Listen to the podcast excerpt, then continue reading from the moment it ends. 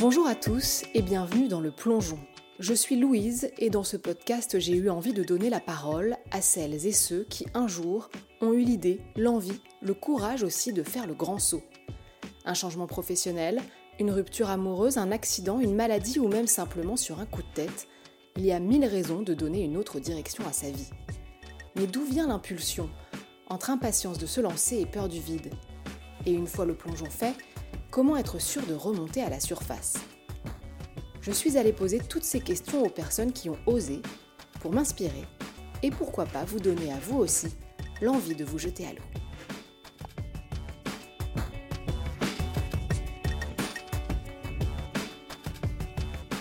Et à chaque fois, je dis que, je regretterais. Bien sûr, il y a des aspects difficiles et tout ça, mais pour rien au monde, je retournerai derrière mon ordi uniquement. Quoi. Ça, c'est sûr que maintenant, ça me paraît, euh, ça me paraît pour le coup vraiment une autre vie. Quoi.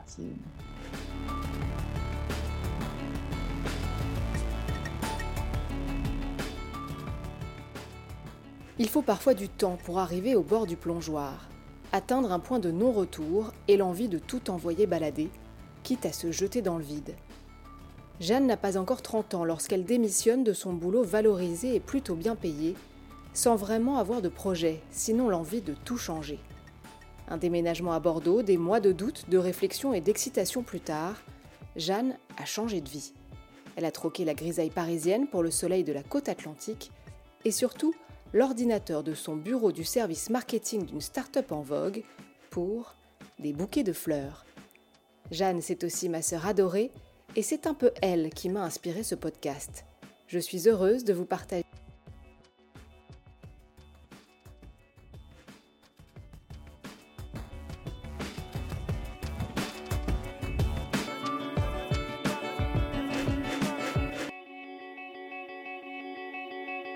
Bonjour Jeanne. Bonjour Louise. Merci beaucoup d'être là dans ce podcast. Comme je l'ai expliqué, euh, on se connaît quand même assez bien, hein, on peut le dire. Et j'avais évidemment. on peut dire ça comme ça. tu viennes raconter ton histoire que j'ai toujours trouvée assez inspirante. Et euh, ben, je crois que tu le sais, je commence toujours ces entretiens en demandant à mes invités de se présenter.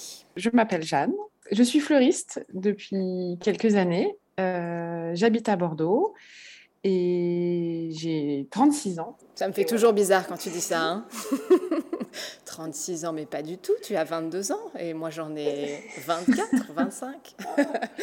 oui. Bon, alors on va remonter un peu en arrière quand même pour que tout le monde comprenne bien. À la base, tu as un parcours assez classique. Oui, assez classique et linéaire. Euh, j'ai grandi bah, voilà, euh, à Paris dans le 15e. Euh, j'ai fait mes études dans le même collège, dans le même lycée. Tout s'est toujours très bien passé. Après, bah, la suite logique des choses euh, voulait que je continue les études euh, secondaires. Euh, mes parents voulaient fortement que je fasse une école de commerce, mais moi, ça m'intéressait déjà pas du tout. et donc, j'ai trouvé une alternative qui me semblait correcte de faire la fac. Donc, je suis allée à Dauphine, qui est une fac un petit peu particulière, parce que c'est une fac un peu de commerce aussi, mais moi, au moins, je me sentais moins enfermée dans un, dans un modèle. Donc, euh, j'ai pu aller à Dauphine, euh, où j'ai fait mes cinq ans, voilà, et j'ai été... Euh, j'ai fait tout, tout d'un coup. Mais à ce moment-là, tu te sens déjà, comme tu viens de le dire, enfermée dans un modèle quand même. Ah bah oui, complètement. Je dis assez souvent que j'ai je, senti un peu comme un, un, handicap, mais je j'étais assez bonne en cours. c'est bizarre de dire ça comme ça, mais en fait, euh, c'était toujours assez simple pour moi, euh, euh, les, études. et en fait, en France, quand on, surtout au niveau des matières scientifiques, quand on réussit bien, on, nous fait un peu comprendre que, eh ben, il faut continuer là-dedans. Alors que je me souviens très bien, quand j'étais en troisième, j'ai eu une prof de français super qui m'a dit à un moment, mais en fait, pourquoi est-ce que tu envisagerais pas aussi de faire L Alors que moi, ça n'avait jamais été euh, une option. Euh, et d'ailleurs, ça a été balayé d'un revers de main très rapidement. Et après, je suis allée du coup bah, en S parce que quand on peut faire S, et bah, c'est mieux de faire S. Euh, en vrai, ça m'intéressait pas tout ça. mais je pouvais le faire, donc je l'ai fait. Du coup, il y a cette voie royale que tu suis euh, plus ou moins, euh, en mettant un peu de mm. côté euh, tes velléités autres, et notamment artistiques, parce que je sais, moi, pour t'avoir côtoyé de, de, près, qu'il y en avait. Et donc, tu arrives à ton premier job. Et là aussi, on est un peu dans ce que tu étais censé faire, c'est ça? Oui, voilà, c'était en tout cas, ça paraissait la suite logique. Après, quand même, euh, justement, j'avais euh, une envie de travailler dans euh, quand même quelque chose qui bougeait, qui n'était pas figé dans le temps.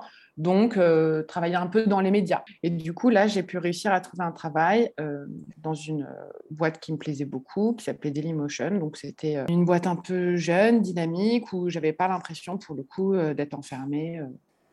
Dans tu travaillais pas à la défense. Euh, voilà, exactement. Euh, qu'est-ce que qu'est-ce que tu aimais dans ce boulot-là? Bah, en fait, euh, donc ça a été finalement assez rapide. J'ai été embauchée en CDI à 23 ans. J'étais encore très jeune. J'avais finalement pas fait grand-chose. Et en fait, au début Dailymotion, c'était un peu comme une école, mais encore en mieux parce qu'à la fin, on était payé quoi. On était que des jeunes. On avait l'impression d'être hyper à la pointe parce que on était dans un site de vidéo en ligne quand je disais que je faisais ça aux gens autour de moi, tout le monde était là, oh, mais c'est dingue, euh, ah ouais, tu travailles dans Internet. Euh, ça, paraissait un peu, un peu magique en fait. Et alors avec le temps, quand même, il y a, euh, je sais pas, tu vas me dire quel mot tu mets dessus, si c'est une lassitude, si c'est un ras-le-bol, si c'est même plus que ça, qui s'installe. Clairement, parce que justement, le côté un peu libre, euh, start-up, on est tous des jeunes, euh, tout ça, euh, à un moment quand même, ça a commencé à se structurer. Cet esprit start-up est un petit peu parti parce que c'est devenu une boîte beaucoup plus grosse. Il y a eu tout d'un coup mille niveaux de hiérarchie au-dessus qui se sont mis en place. Et clairement, au bout de six ans quand même, on commençait à me dire, bon, c'est sympa de faire de la pub sur Internet, voilà, mais je j'ai pas vraiment l'impression que ce que je fais, euh, ça aide beaucoup le monde autour de moi. Quoi. C'est tout d'un coup un peu une perte de, sens, une perte de, du coup de confiance en moi, beaucoup de questionnements. Et clairement, tu te rends bien compte que si tu vas pas bosser un jour, euh, on s'en fout.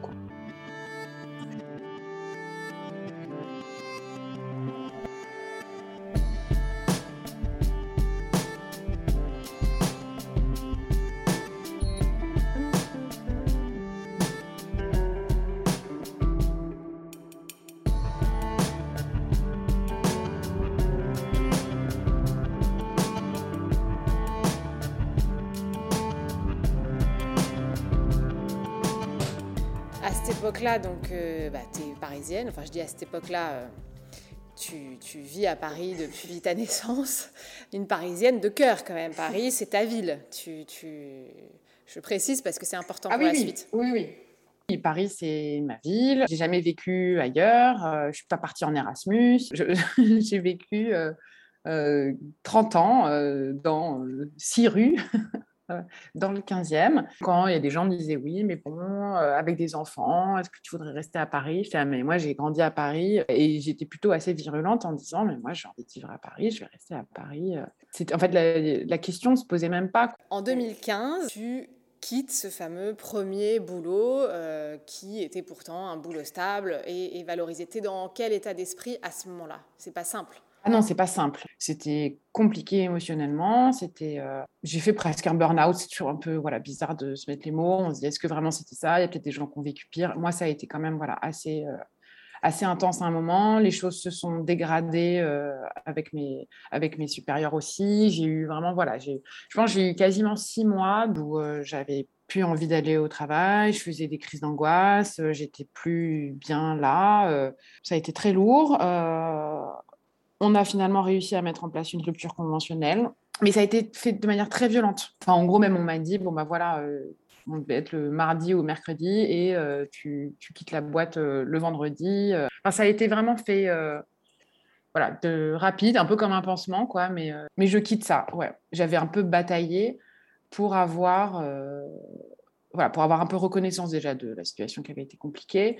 Et moi, dans ma tête, je voulais vraiment avoir du temps pour me remettre de ça. Donc, le chômage, effectivement, me permettait d'avoir un peu d'ouverture devant moi. Quoi. Il y avait donc euh, cette dégradation des rapports avec Dailymotion, le fait que euh, l'esprit de l'entreprise ne te convenait pas, mais est-ce que tu savais qu'en fait c'était sans doute plus profond que ça et qu'au-delà de ça, tu serais allé faire le même boulot dans une autre boîte où tout était rose, bah finalement euh, tu te serais peut-être pas Je pense que je commençais, je commençais à m'en rendre compte aussi parce que j'avais un tel attachement à Dailymotion, vraiment très très fort parce que finalement c'était un peu ma vie, mes amis, enfin je, bref, je me rendais compte que c'était aussi ça qui m'avait tenu plus que le boulot, que c'était l'environnement, le contexte. Euh, plus que ce que je faisais en vrai. Assez rapidement, je me disais de toute façon, je ne trouverai jamais ça ailleurs. À chaque fois, je me projetais en me disant, là, je vais me retrouver derrière un ordi, en gros, à faire juste, euh, bref, ce que je faisais. Euh, et, et j'avais pas envie, en fait. Ça, ça, me déprimait avant même d'y penser, avant même de postuler, avant même de... Donc, quand même, j'ai commencé à me dire, bon, pour le coup, tu vas avoir 30 ans, tu as encore clairement 35 ans devant toi de vie active. On va peut-être essayer de, de sortir de ça. Donc oui, j'avais conscience quand même que, que ça, c'était plus grand, mais justement, ça me paraissait tellement grand que c'était un peu euh, vertigineux aussi. Et c'est pour ça que je, je me disais que j'avais besoin de temps. J'avais envie de faire un break en fait. J'avais toujours tout fait d'un coup. Et là, je me disais, ok, c'est maintenant quoi.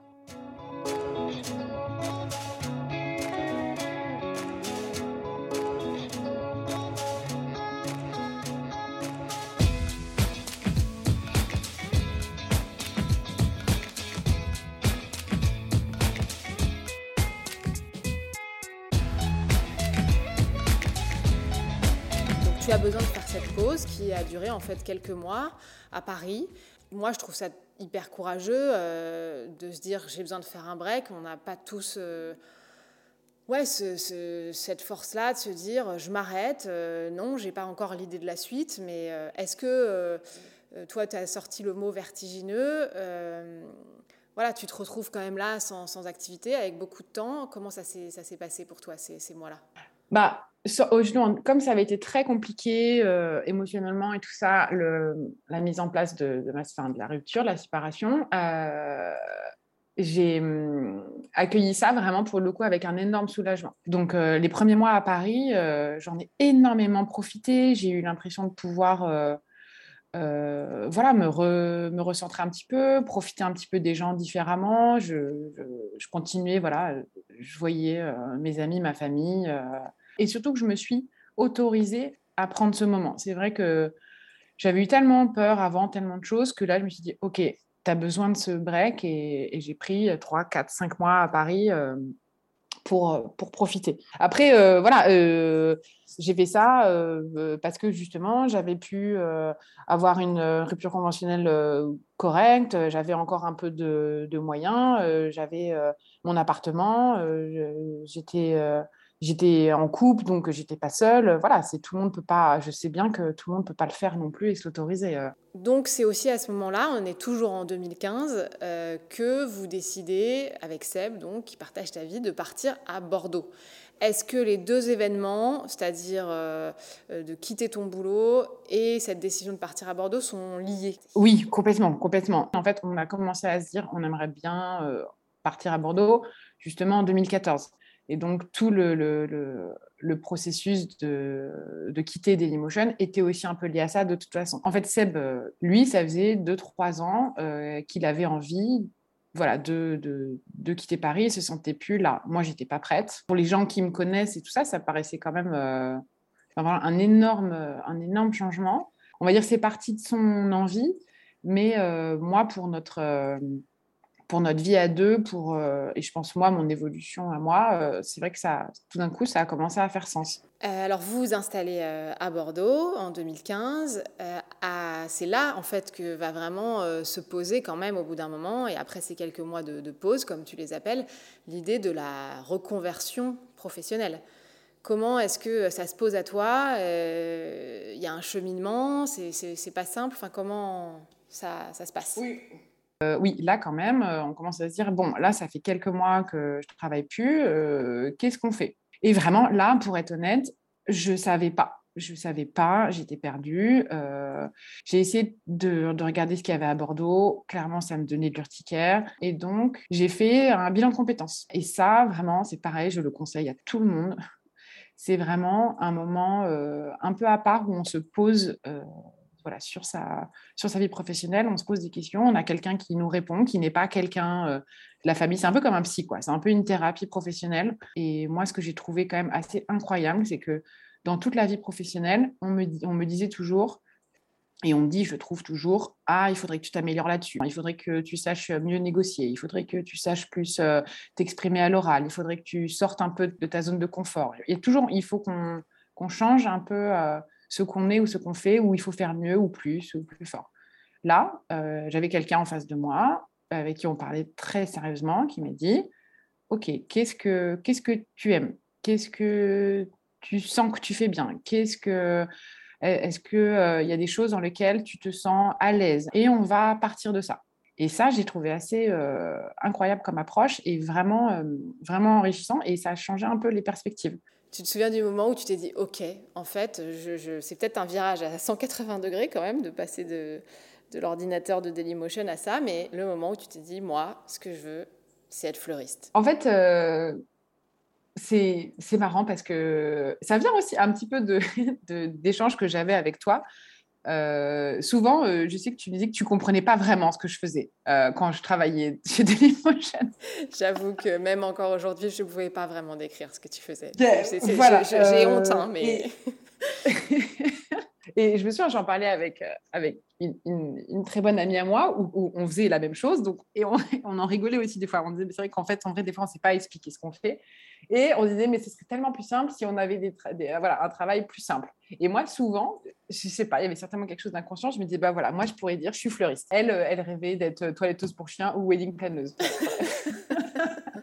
bon, elle, elle n'a pas fait le pas, mais voilà. Et moi, j'avais toujours cette réponse-là, euh, que je prenais un peu comme une blague, tout ça, voilà. Et pourtant, tu le sais aussi, j'étais pas particulièrement euh, proche des fleurs euh, dans la vie. Tout le monde dit, oui, je cueillais les fleurs dans le jardin de ma grand-mère. Bah, moi, pas forcément. Mais donc, avec ce bilan de compétences, la nature revenait beaucoup aussi, les choses un peu concrètes, la partie manuelle, la partie créative, la partie tout ça. Et à un moment, c'est vrai que je ne sais pas comment, comment, dire. Euh, je pense que c'est vraiment quelque chose qui, euh, que j'avais euh, quelque part dans le fond, mais que je voulais pas regarder, que je n'osais pas regarder, que je ne m'acceptais pas. Je n'arrivais pas à le formuler avec des gens proches ou des gens que je connaissais, je ne sais pas, ou des gens dans le monde professionnel. Là, j'avais quelqu'un en face de moi qui ne me connaissait pas autre que les séances qu'on venait de faire. Et je me suis autorisée à dire, mais en fait, je crois que j'aimerais bien voilà, être fleuriste. C'est sorti un peu comme ça. et là où moi, j'aurais eu l'impression que les gens m'auraient fait Non, mais d'accord, euh, tu as fait des études, tu as fait euh, Bac plus 5, tu fais ça, tu travailles dans la communication. Euh. et elle m'a fait Ah bah ouais, ouais, ouais, ouais, oui, ça correspond à pas mal de choses. Qu'est-ce que vous en pensez Et tout de suite, elle m'a dit Eh bah, enfin, bah pourquoi pas Ok, qu'est-ce que, et, et qu'est-ce qu'on va faire pour faire ça?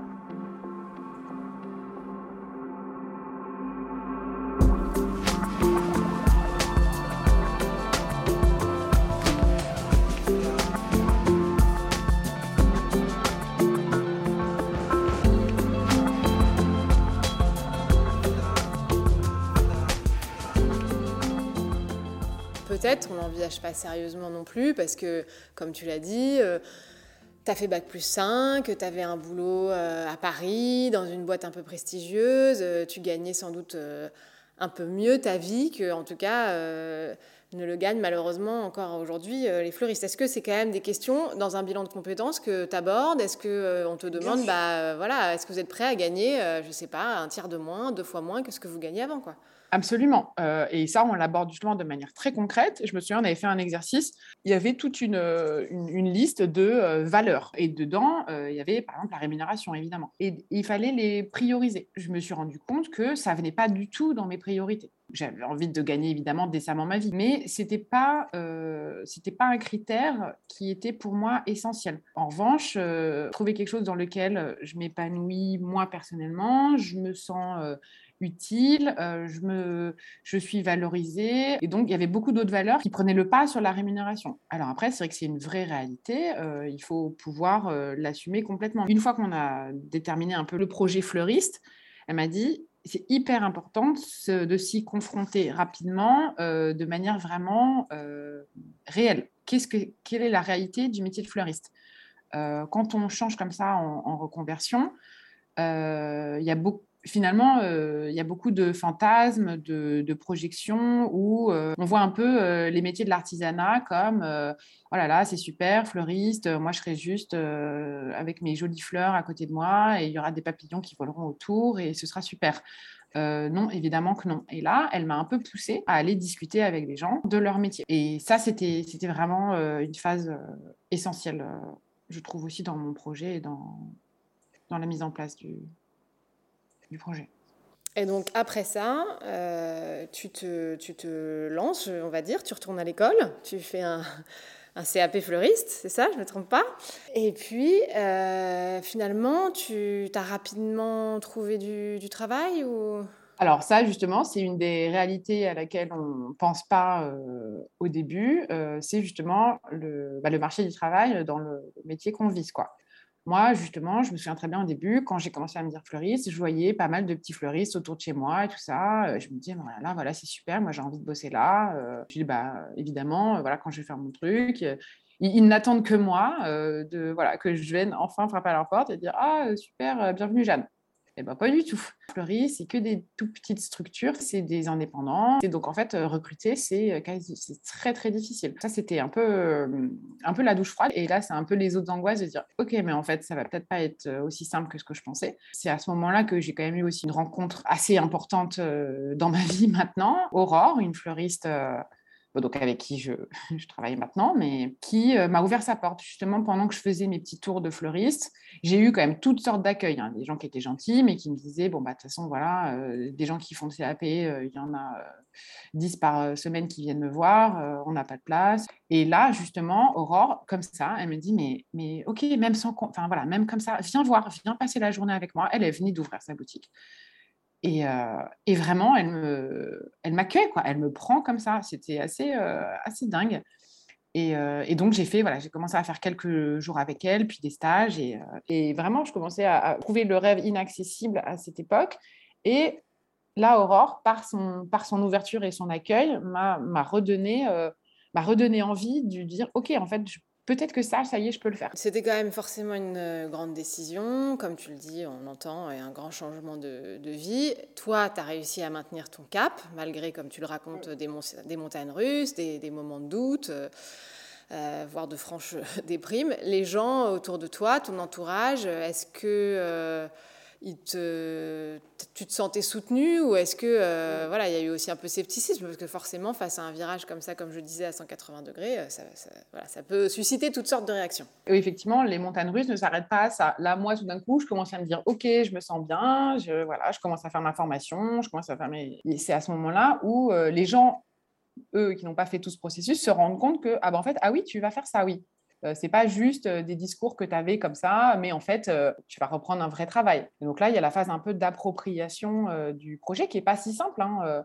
moi, pendant un an ou deux, j'avais toujours besoin de justifier que j'étais en reconversion. je disais non, mais avant, je faisais, je faisais ça. j'avais besoin encore de valoriser mon, ancien, mon ancienne vie plutôt que de dire juste je suis fleuriste. Je disais je suis fleuriste. Oui, mais avant, je faisais autre chose. Je pense qu'il y avait surtout une peut-être une inquiétude. Au début, j'ai commencé, euh, mais je ne vous parlais même pas de salaire, hein, parce que donc, euh, ma, super Aurore euh, qui m'a accueilli les bras ouverts, au début, elle ne pouvait pas me proposer plus que qu'un, stage non rémunéré.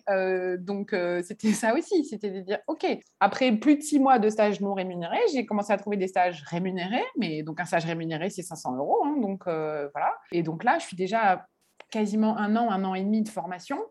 Euh, donc, je suis engagée dans mon projet, j'ai envie de faire ça, et tout d'un coup, on n'a on a plus rien, on n'a plus de revenus. Enfin, j'avais 500 euros, quoi. Tu as cru un moment que tu n'y arriverais pas? Tu as eu des moments où tu t'es dit, en te levant le matin, genre, en fait, Jeanne, justement, euh, ces petites voix qui disaient, non, mais attends, euh, là, c'est juste une occupation, tu vas retourner mm. bosser. Toi, à un moment, tu as dit, bah voilà, je vais devoir leur donner raison, quoi. Je, vais devoir aller bosser, quoi. Ou tu as quand même réussi à toujours y croire, quoi? Franchement, j'avais vraiment envie d'y croire. et donc là, on en revient au fait qu'on est quand même deux dans, cette aventure. Euh, Seb avait un travail. Euh, euh, et, Et on s'est, pour le coup, on s'est vraiment serré les coudes à ce moment-là. lui, il a toujours été très compréhensif et il avait bien, pour le coup, il vivait de l'intérieur tout le processus de, reconversion et de tout ça. Donc, à un moment, une fois que c'était parti, il m'a dit Ok, on y va. Enfin, mais c'est vrai que ça fait très peur quand même parce que parce qu'il y a la, il y a arrêté, il fallait bien qu'on paye le loyer, il fallait bien qu'on mange.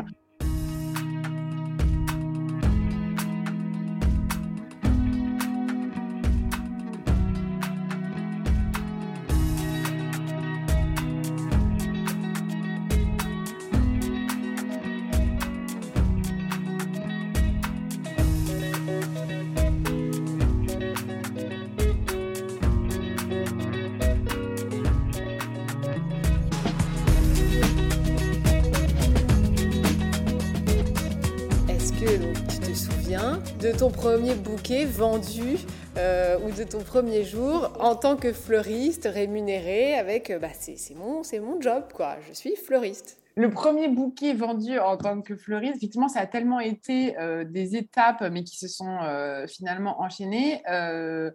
pas vraiment. Mais en revanche, quand même, le, pour le coup, le tout premier bouquet que j'ai fait et qui est parti avec un client, donc quand j'étais à peine encore en stage, Là, c'était une émotion forte quand même. Quand on fait quelque chose et que la personne part et qu'elle a l'air contente, euh, c'était un peu le, la petite décharge d'adrénaline et de, et de joie hein, qui, justement, m'ont fait, fait dire Ok, là, j'ai envie de faire ça. J'ai retrouvé euh, bah, très rapidement le, plaisir de faire quelque chose euh, avec mes mains, de faire quelque chose qui se qui, mmh, qui, a une fin. Euh, moi, justement, dans ce que je faisais avant aussi, c'était souvent des trucs qui étaient jamais vraiment finis. C'était des choses un peu, toujours des projets très longs, puis des fois qui s'arrêtent. Et là, euh, c'est vrai que de travailler dans des choses où, voilà, je fais euh, bah, un bouquet, une commande, un mariage, c'est terminé, je lui donne les bouquets, c'est fini, on passe à autre chose. Et il y a la satisfaction des clients, des gens et de moi-même qui vient assez vite. Et ça, ça m'a reboosté et ça m'a apporté un plaisir assez, assez immédiat. Et puis, bon, tu l'as dit, évidemment que euh, être au milieu des fleurs euh, et des papillons, enfin, c'est pas que ça, euh, être fleuriste, mais quand même, si tu repenses à ta vie maintenant, ça, ça t'apporte quoi ton boulot de ton boulot de fleuriste À quel point, voilà, ça, ça donne aussi une autre dimension à ta vie quand même. Ah bah oui, oui, oui. Moi, ce qui me plaît là dans la boutique où je suis et la petite entreprise qu'on monte avec Aurore, c'est que justement, on est quand même aussi très, très polyvalente je fais des bouquets, mais on fait aussi euh, toute la prospection de clients, euh, la communication, les devis, euh, la gestion comptable. Il y a la partie créative, évidemment, composition, mais il y a aussi, je trouve, moi j'y trouve mon équilibre aussi parce qu'il y a les deux. Et puis oui, quand même, d'avoir des jolies fleurs tous les, tous les jours. Tu sens la fleur quand tu sors de, de ton travail quand même. Bah oui, et ça, moi, je me rends plus compte. C'est comme quand on a un parfum et qu'à la fin, on ne le sent plus. Souvent, quand je sors de la boutique voilà, et que je retrouve les gens, ou des fois, dans des autres commerces à côté, ils me disent Mais vous sentez la fleur C'est plus agréable que sentir le, métro parisien, quoi. Hein, soyons, soyons. Bah, je... Il y a quand même des choses que tu regretterais de ta vie euh, ta vie précédente, je passer une vie précédente, mais de ton travail précédent euh, Non, ce que le, plus difficile, je trouve, euh, justement, c'est sur euh, l'aspect, on va dire, commerçant du métier. Bah, c'est le, le rythme, c'est les horaires, c'est de travailler le week-end, c'est de travailler les jours fériés, pendant les fêtes. on est un peu en décalage par rapport, on va dire, à, à la majorité des gens. Euh, et donc ça, c'est vrai que c'est assez lourd. C'est aussi une des réalités du métier de, du métier de fleuriste, ce dont tu parlais, euh, des choses à envisager. Euh, voilà, des choses à prendre en compte. Mais alors justement, maintenant que toi, tu as, fait le pas, tu as, je sais pas, un conseil à donner à ceux qui veulent se lancer?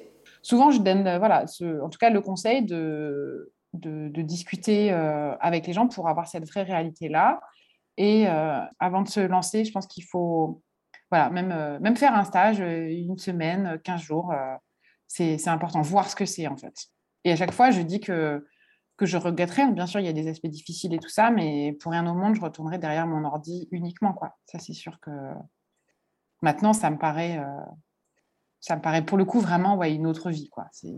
Je finis ces entretiens avec une question rituel, on va dire, euh, qui est celle-ci. Est-ce qu'il y a euh, un moment qui te reste en particulier qui représente, on va dire, le mieux ton, ton plongeon? Oh, c'est vraiment ce moment, je mais je, me revois encore pendant que je faisais mes petits tours de fleuriste. Avant, j'ai fait deux fleuristes qui n'étaient pas sympas du tout, enfin pas sympas, qui, qui m'ont un peu fait la douche froide. Et là, je me dis, voilà, je commençais à me, à me renfermer sur moi-même. J'essaye d'appeler euh, ma meilleure amie, elle répond pas, et je me dis, oh là là là là, ça va pas et tout. Et je trouve un peu, justement, elle répond pas, et je me dis, bon, allez, il reste une petite boutique que j'ai vue. Euh, voilà, euh, j'y vais. Et là, c'est ma rencontre avec Aurore. C'est un peu fleur bleue, mais c'est vrai que je me souviens tellement bien de ce moment. Et quand je, voilà, je pousse la porte et je, et je suis ressortie de ce, de ce, moment avec elle.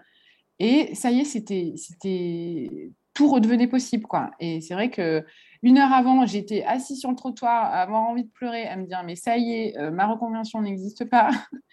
et, euh, et, après ça, euh, je, je suis repartie. Et et cette impulsion, elle est venue un peu comme ça, mais c'est un moment qui, voilà, qui, qui, restera vraiment dans les moments importants de ma vie. Quoi. Mais merci beaucoup, Jeanne. Jeannou, hein, pour, pour les oh. intimes, c'est le petit. Merci à toi de nous avoir raconté cette, euh, ce plongeon inspirant. Comme tu dis, il faut y aller. Même si tu l'as très bien expliqué, il faut le dire, c'est aussi euh, des métiers qui sont difficiles et où il faut s'investir à 100%. On rappelle quand même où est-ce qu'on peut venir trouver tes beaux bouquets alors, euh, la boutique s'appelle Mariage de Fleurs à Bordeaux. C'est dans l'Hypercentre, à côté du Grand Théâtre, rue des Piliers de Tutelle. Voilà. Et c'est une toute petite boutique. On ne la voit pas toujours au premier regard, euh, mais vraiment, n'hésitez pas à passer la porte pour découvrir notre petit monde végétal. On vous accueillera avec plaisir. Et je peux vous confirmer que c'est un petit bijou de, senteur et de, beauté où on a envie de, rester pour papoter tout en repartant avec un super bouquet. Donc courez-y, mariage de fleurs à Bordeaux. Merci encore Jeanne et puis bah je sais pas à toi je peux pas dire à bientôt hein. c'est évidemment à très vite. bisous. Bisous bisous merci.